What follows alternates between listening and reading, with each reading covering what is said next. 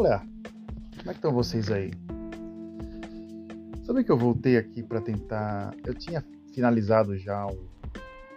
os capítulos, né, de todos os dessas minhas da, da, minha viagem de duas semanas, quase três no Brasil, que foi de 9 de agosto até 24 de, de agosto, período assim de verão, né? Porque eu não moro no Brasil, eu moro na Holanda, já tem 15 anos e eu vou dedicar agora um episódio bônus. Ah, o episódio bônus chama-se Brasil 15 anos, né? 15 anos sem Brasil, né? A parte bônus. Foi a volta, né? Eu acho que é uma sensação estranha. Antes de mais nada, meu nome é Frederico Leque, esse é podcast Delírios, né? Antes de mais nada, é, já me apresento. Você quer seguir a série? Já tem mais cinco episódios para trás, cada um tem 20 minutos. Você gasta aí seus 20 minutos arrumando o jardim, põe um fone de ouvido e, e ouve, ou até mesmo dormindo. Os seus 20 primeiros minutos de sono, põe eu para ouvir. Tem muita gente que faz isso, sabe? Eu tento é, ser útil em alguns pontos assim nesse podcast. Então, um deles é tentar ou fazer as pessoas dormirem, as pessoas é, prestarem atenção em alguma coisa, ou comentar alguma coisa, uns fatos culturais que, é, que estão à minha volta, vamos dizer assim e são coisas muito interessantes e uma delas foi a minha volta para a Holanda. É, eu comentei né, que eu entrei no avião, pegamos o trânsito da Marginal pela última vez da, do, do, do, hotel Upper até Guarulhos, uma corrida de táxi que foi até não tão cara, foi até barata, assim, comparado às, às as outras corridas de táxi que teve. A primeira corrida de táxi muito cara. Então, pelo menos a gente chegou no, no local onde estava, já estava combinado, né? E, e de repente, do Hotel Upper até Guarulhos, a gente chegou e começou a ter uma sensação meio estranha, assim. Estamos partindo do, é, do Brasil, né? E é uma sensação muito estranha, vamos dizer assim. Primeiro que a minha saída, que eu peguei um voo de escala, né? Foi é, é, Holanda, é, é Amsterdã, Lisboa, uma partida muito, muito é, à parte, assim, a gente partiu de Schiphol, né? E, e, viu Holanda por cima, assim, muito certinho, desenhadinho, e de repente a gente chegou, a gente cruzou é, o avião pela. Foi, foi, se você pegar um mapa assim, vai descendo assim, tipo, a França inteirinha. É, e de repente cruzou também a Espanha para chegar em Portugal. Então tinha muitos moinhos de vento, muita montanha, muitos, muitos, é, muitos prédios antigos, assim, né? E quando chegou para pegar o voo de Lisboa para São Paulo, veio uma sensação de Brasil, assim, para mim pessoas que eu não viam há muito, eu não via há muito tempo, hábitos assim também que eu não via há muito tempo, como um cara com um sotaque bem interiorano é, do meu lado, com uma pochete assim na, na cintura, sentado meio esculachado assim no, no banco e não com muito modos assim, né? Porque eu sempre convívio meu com holandeses e alemães assim, eles às vezes sentam de uma forma muito correta, para ter uma postura muito brasileiro em si eu comecei a ver uma espécie de um esculhambo logo na, nos primeiros minutos de viagem. Trazia muita saudade, falar entrou no voo, não teve nenhum problema. Já contei já o que aconteceu na ida, né? E a volta é uma sensação, parece uma coisa meio psicológica. Parece que a ida, mesmo que o tempo seja o relativo das duas, das duas viagens, parece que a volta é muito mais rápida, né? Então, a volta, quando a gente chegou no, no, no, no aeroporto de Guarulhos, é uma coisa que eu, às vezes, eu fico até meio que apreensível. Eu tenho que chegar no, no gate, no, no, onde a gente vai fazer, a, o, fazer todo o check-in, tudo. A gente tem que chegar no gate, eu tô lá esperando porque eu tenho medo de perder o avião. Não sei. É uma coisa muito louca minha. Eu não gosto de chegar em cima da hora. Se eu chego uma hora antes, eu abro um livro, fico lendo até chamar o, o voo, até. Tá a pessoa que vai pegar meu ticket e copiar e me botar no avião. É uma coisa que eu tenho, é minha, eu gosto de chegar uma hora ou até uma hora e meia antes, eu fico fazendo hora na frente do, do local. E, bem, a volta foi muito mais rápida. Eu, de, de São Paulo para Lisboa, eu acabei dormindo no avião. Então não aconteceu comigo pela, pela ansiedade ou coisa do gênero de chegar ao Brasil com uma certa foi até um pouco apreensivo, né? Chegar ao Brasil num, e rever pessoas do qual não consegui rever nem metade das coisas que eu queria rever. E a volta eu acabei, estava tão cansado que eu dormi no avião, praticamente umas 5 horas, assim, ininterruptas, até roncar. Eu lembro que eu dormi, acho que no voo e cheguei até a sonhar. e acordei com um café da manhã, uma coisa muito estranha, um café da manhã, um suco de laranja, e você pedia suco de laranja para a pessoa, a pessoa botava um cubo de gelo do tamanho do copo para economizar, botava menos da metade, um copo pequeno de 100 ml com um cubo de gelo dentro para compensar, assim, para economizar suco. Eu achei muito estranho isso, achei muito estranho. Eu olhei, para que fazer isso, né? Pô, a gente está pagando uma nota para viajar, o cara economizando em besteira, né? Uma coisa que fazia muito tempo que eu não via. Bem, descemos em, em Lisboa, Lisboa a gente fez tempo, fez hora, entramos no avião para Amsterdã, em Amsterdã chegamos às 5 da tarde, 4 e meia, 5 da tarde. É, entramos no trem, trem partimos para casa, três horas, aí ali foi pesado, ali eu senti o tempo e de repente cheguei em casa. Para um final de semana, já está fazendo uma semana que eu já estou em casa, nem parece, e de repente o fuso horário não existia, uma coisa muito estranha, era parecia que eu estava não tinha nem saído daqui ainda, parecia que tinha sido um sonho, tinha ficado três semanas dormindo muito estranho. Mas para chegar na segunda-feira e começar a labuta. Né? E eu vou começar com uma frase que tem, eu acho que já comentei várias vezes nesse podcast. Caso você não leia esse livro, leia pelo menos a primeira a frase dele, que é um livro sobre fotografia, chama da Susan Sontag. Sontag, né? Susan Sontag ela comenta: o homem ainda não saiu da caverna de Platão. O homem ainda não saiu. Sobre, é, o livro chama-se Sobre Fotografia. Né?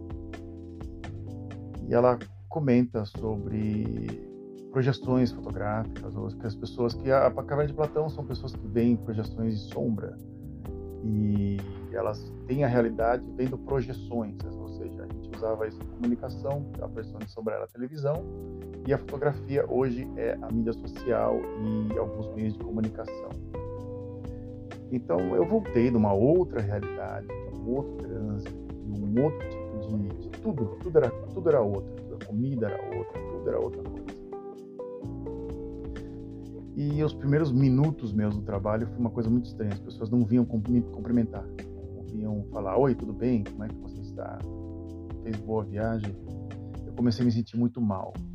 Essa é a verdade. A me sentir muito mal e numa das pausas eu acabei pegando um amigo meu e mostrando para ele o que tinha feito. De repente ele, a cara assim, tipo, tanto lugar para você ir na Europa, você foi se enfiar na América Latina. Por quê? Né, para assim, viver, se enfiar naquele caos. Eu falei, olha, é o lugar onde vem, de onde vem a minha família, né? Não, não é assim, é, eu escolhi é, voluntariamente a América Latina para visitar porque eu estava curioso. Não, eu é o lugar de onde vem minha família, né?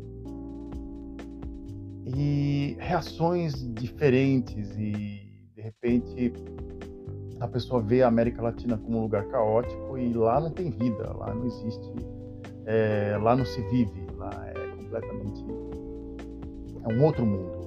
O que você foi fazer lá? E é uma coisa muito característica do lugar onde eu moro. Né? As pessoas elas são muito bairristas, muito regionais. O que o brasileiro tem, como eu comentei, sobre o cappuccino suíço, a soda italiana, a torta holandesa, o pão australiano, o pessoal da, da região onde eu moro, eles são muito bairristas, eles são muito locais. As pessoas se locomovem num raio de 25 quilômetros, isso não é brincadeira. Às vezes eu, eu converso com algumas pessoas, ah, de onde você é? Ah, eu sou de München, Gladbach. Gladbach, München, Gladbach, que é aqui perto, menos de 100 quilômetros. Ah, você... É, por que você mudou para cá? Ah, porque eu tinha um, um, um amigo em Nürnberg, na Alemanha também. Uma, uma, namorada em Nürnberg, depois eu, depois eu fui para outra, para Aachen, para estudar, e de Aachen eu vim para Holanda era um pouco mais Aachen fica bem próximo daqui, a 17 quilômetros. E aí você vai, assim, até um colega meu resolveu fazer o DNA da namorada dele, um colega meu que é turco, né? Ele é, é turco, filho de turco com grego, né? Uma mãe é grega. E a, a, a namorada dele, a, 98% do DNA dela era só é, essa região onde eu moro. Então ninguém nunca se locomoveu, ninguém nunca saiu de um raio de pelo menos, vamos dizer assim, 40 quilômetros. Eu falei, eu falei 100, comecei 25, uns raio de 40 quilômetros. Então grande parte das pessoas que eu converso no trabalho, grande parte delas não, não o primo mora aqui, o outro mora, hum, assim, entre 30, vamos dizer assim, máximo 40 quilômetros. Assim. De Rumont, outra de Venlo, outra de Weert, que é um pouco próximo também, Limburgo também na Holanda, na Holanda, outra de Eindhoven, já um pouco mais longe, mas já é dado como estrangeiro de uma base. Então, pessoas muito, muito, muito locais. Então, as reações eram diversas, assim, tipo, você mostrava a realidade para eles de outro local e eles não acreditavam. Então, mais ou menos o que estava acontecendo no mito na caverna do Platão eu fiquei muito chateado, porque assim, eu falei, poxa, eu trouxe uma coisa para eles, mostrar para eles uma, uma, outra realidade, um outro tipo de, de, de, de vida, e ninguém falava, ah, isso não é legal, isso, tipo, isso não, não, por que, que você foi para lá? Né? Um, um, colega meu eu comentei com ele que eu estava em São Paulo, e que em menos de um metro e meio ou dois, eu tinha que se aproximar muito da pessoa por causa do barulho dos carros na rua, você não conseguia se ouvir, vamos assim, né? tanto barulho, você ficava, falar um pouco mais alto, é até um pouco irritante, mas é um fato que em São Paulo aconteceu também. E os pássaros também em Olambra, que é os maritacas gritando assim às 5 e meia da manhã, e você acordava aquelas, aquelas maritacas e também com o barulho das galinhas de Angola também, é uma coisa bem intensa estou acostumado com o silêncio da Holanda. A Holanda é um país muito silencioso, assim, é, não tem poluição sonora e é uma coisa que eu comentava esses, esses detalhes, né? Uma coisa que muita gente já se acostuma. Caso você está no Brasil, você está num lugar muito movimentado, você literalmente já se acostumou com esse barulho que está do lado de fora. Eu não me acostumei. Então, eu tive três semanas de inferno dormindo. Hum, mais ou menos. Até um, um dia é, eu dormi muito bem em São Vicente e ah, o barulho das ondas, assim, assim, em São Vicente, era uma coisa muito relaxante. Era um hotel no Irapuxá e ah, com uma janela você ouvia muito bem o barulho das ondas, né? Ouvia bem nítido, então isso era bem relaxante. Um dia que teve assim um pouco mais de é, relax, acho um dos últimos dias que a gente já estava pegando estrada para ir para outro local. Então a volta para mim, para a Holanda, para ter no cotidiano, foi um pouco complicada, vamos dizer assim. Os primeiros dias eu tive é, uma espécie de um pequeno jet lag. No terceiro ou quarto dia eu estava completamente estourado em termos de saúde. Conseguia pensar, eu andava arrastando na rua, eu achava estranho, a comida me fazia mal, eu tinha muita dor de barriga também, pois a comida daqui é bem mais pesada, para falar a verdade, comparada com a comida do Brasil, pelo incrível que pareça, mesmo com a carne que a gente come salada, uma série de coisas, a comida da Holanda é bem mais pesada. E literalmente atacou meu estômago as primeiras semanas, eu tive uma espécie de readaptação e hoje eu estou um pouco melhor. Um pouco melhor. É... O idioma, de repente, fugiu algumas palavras, fugiu umas palavras em holandês para mim, mesmo com três semanas sem contato nenhum mais com holandês. pouco tentava falar de holandês, é, fugiam as palavras. É, algumas palavras de ação, algumas palavras de, de, de um pouco mais de, de, de que, eu, que, eu, deveria estar utilizando, eu estava esquecendo. Então, para mim, os primeiros dias eu tive que reouvir de novo podcasts e tentar conversar com um pouco mais, fazer o idioma holandês entrar de novo no meu cotidiano e, e assim foi. Então, a volta para mim foi uma espécie de readaptação, muito estranho as minhas filhas idem, elas dormiram o primeiro dia até uma, quase uma, duas horas da tarde. E tiveram muita dificuldade de dormir para ir para a escola. Muita dificuldade. E a minha esposa idem. Então foi essa volta. E depois, como algumas pessoas que gostavam de mim começaram a perguntar para mim sobre a viagem, uma série de coisas assim. Aí começou a ter uma coisa um pouco mais amigável. Mas as primeiras horas de Holanda, eu comecei a sentir a frieza e a distância da, da, da, da Holanda. Assim. Muito mais distantes, as pessoas não querem ter contato com você, não conversam com você no trem, é incrível. E uma coisa que muito à parte aconteceu comigo no trem, eu desci, eu, eu entrei no trem em Schiphol, né, que é uma estação dentro do, do aeroporto de Schiphol, né, e eu entrei no trem com praticamente cinco malas, muita coisa tá? eu tinha na, nas minhas malas. E é, a viagem foi muito tranquila até Eindhoven, né, que é, é na, cidade, é, na província de, na, no estado de Brabant, né? A gente foi pegar o trem para mudar e de repente chegamos na cidade de Roermond, praticamente meia hora antes de chegar da, da minha casa. É, de repente, dois caras marroquinos e começaram a olhar minhas malas. E eu, de repente, sentei em cima das malas e falei assim: vai fazer uma graça aqui, meu irmão. É. Tipo. Vai se catar, né? Porra, pra América do Sul, não aconteceu nada comigo e de repente, chegando perto de casa, os caras vão fazer, querer fazer gracinha, porque vocês não precisam do que, do que tem aqui na minha mala, vocês também têm, né? E um deles olhou para mim e falou em árabe comentou, tipo, fez um gesto assim, essas malas aqui eu vou levar para fora, ou isso aqui daqui a pouco você leva para fora, tá? Leva direito, mais ou menos, brincando. E eram duas caras muito à parte, assim, figurão, você saber assim. Pra te falar a verdade, bandido que é bandido não, faz, não fica zoando em trem, né? Então o cara já, já não era um. Eram dois moleques, assim, né? Moleques à toa. Então eu eu eu, eu cheguei, quando cheguei na cidade onde eu moro, parecia que eu não tinha nunca tirado o pé daqui. E a, foi a mesma sensação que eu tive quando eu cheguei na cidade de Santos também. Parecia que eu nunca tinha saído de lá.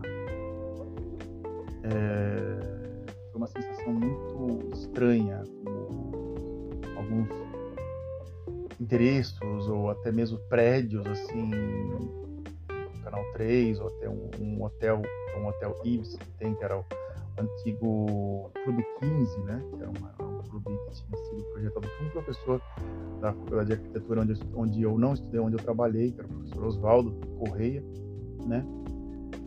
E era uma espécie de um prédio é, um arquitetônico assim muito bonito e de repente demolido para enfiar em um hotel de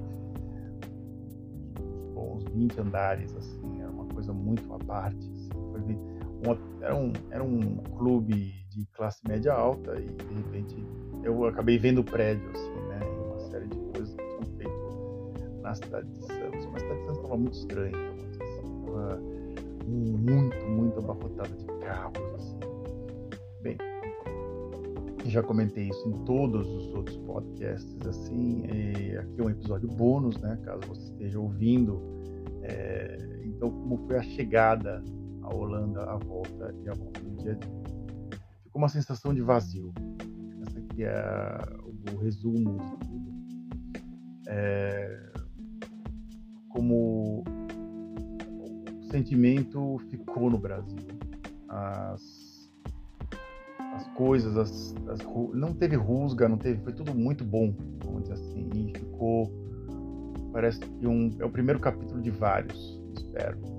Esses 15 anos esse, de silêncio que eu tive, principalmente é uma coisa que é, eu já comentei nos outros podcasts, caso você queira ouvir, o meu reinteresse pelo Brasil foi é, a reeleição da, da Dilma, foi o número um em 2014.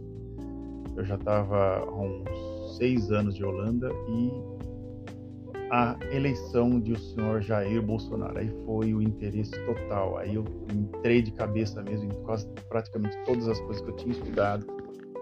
E dali, de 2018 até 2023, eu acabei é, re, tendo reinteresse a, ao país e em 2023, com a reeleição do Lula, ele me deu mais coragem de ir para o Brasil para rever o que estava acontecendo mesmo.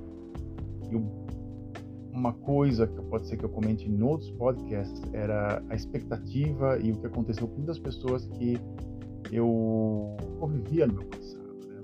É, o que, que a polarização fez com muitas pessoas, principalmente pessoas idosas uma pessoa que tem um contato mais é, pessoal comigo, até é, meus próprios pais também, o quanto foi duro essa, esse lado da polarização, o lado do, do, do vencedor e do vencido. É, ninguém saiu ganhando. Aquela coisa do. Aquela, que a Dilma falou que todo mundo vai perder, né? Uma frase que ela falou. Não, ninguém vai sair ganhando, todo mundo vai sair perdendo. Então, em si, teve razão por causa de várias histórias isoladas, assim, acabei vendo pessoas com problemas de saúde, etc, etc, etc, muito causado pela dita polarização. Bem, muitíssimo obrigado pelos seus 21 minutos, 22 minutos de atenção para esse podcast. Vai, vai, vai ouvindo vamos conversando aqui e, e, abrindo mais alguns assuntos. Se você tem alguma opinião, mande para mim suas opiniões, mande para mim também dicas ou coisas que você queira saber. O Delírio sempre é aberto para qualquer tipo de ideia que você queira. Que você mandar, a gente vai estar tá conversando e a gente vai estar tá tendo, tentando dialogar. A gente se fala e até mais. Tchau.